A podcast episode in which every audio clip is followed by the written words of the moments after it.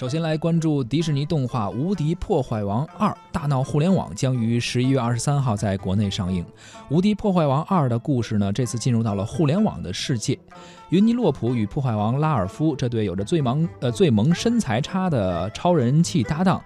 又是搞笑归来啊！为了拯救云尼洛普的游戏，在更广阔炫酷的互联网世界开启了一个全新的冒险。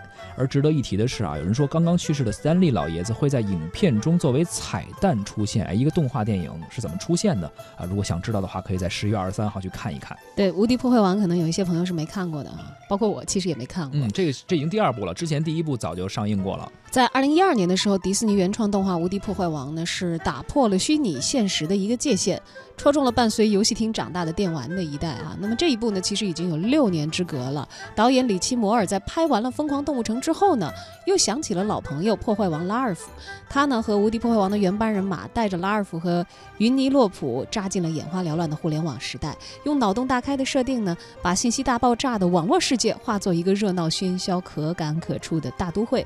而其实。建造一个动画世界里的大都会这件事儿，其实我们发现导演里奇摩尔在《疯狂动物城》里头完成的是非常不错的。是的，导演里奇摩尔形容说，两个小镇上长大的孩子来到了大都市，一个爱上了城市，另一个呢却是迫不及待的想要回家。嗯，为了展现观众熟悉的互联网世界，《无敌破坏王二》的剧组啊，驱车前往了洛杉矶著名的互联网枢纽威尔希尔一号大楼。从美国到亚洲，三分之一的互联网的流量都经过了这座建筑啊。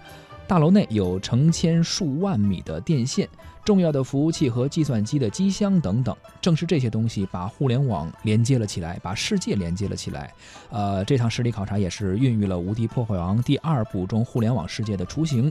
主创呢将它想象成一个像纽约、洛杉矶、北京这样的大都市，剧组呢也为更具象化的互联网设计了一个很有现代生活感的枢纽，就是 WiFi。哎，把很多这个无形的东西给它具象化、形象化了。是的。其实我们想起来《疯狂动物城》的时候，它有很多的东西，它都是可以。对标大城市纽约的，而这次其实它的灵感来源呢是这个洛杉矶，也是美国的另外的西部的一个呃不一个一个一个大城市互联网枢纽，嗯啊，那么这次会把这个洛杉矶改造成什么样子？可能在《无敌破坏王》当中又可以满足一下大大家的这个视觉上的一些享受。是，毕竟很多人只能想 想不出来那么丰富的细节。对，因为之前《疯狂动物城》，很多人在上映之前可能以为它是给小朋友看的一个跟小动物有关的一个动画片，却不知道很多大人去看了，成年人去看了之后，发现它有很多去。隐喻美国的一些社会现实的一些东西在里面，对对对，所以你说在那生活过，你会看出很多隐藏。对，也会对《无敌破坏王二》这个。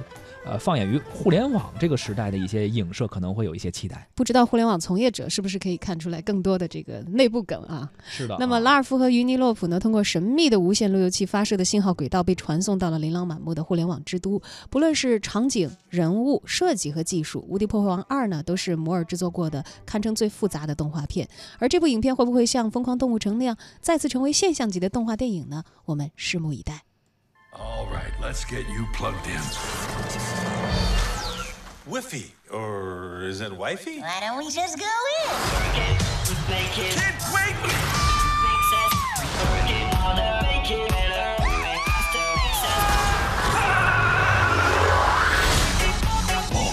Holy cow! Look at all this stuff. We are in the internet. Take me to a website that's super intense and really nuts. I only found one result. Cool. You're coming with us, kid. Come on! It's on. Showtime. Let's race. Isn't this great? You are trending. What? Place is crazy. We gotta get home. What is happening? The internet is crashing. What?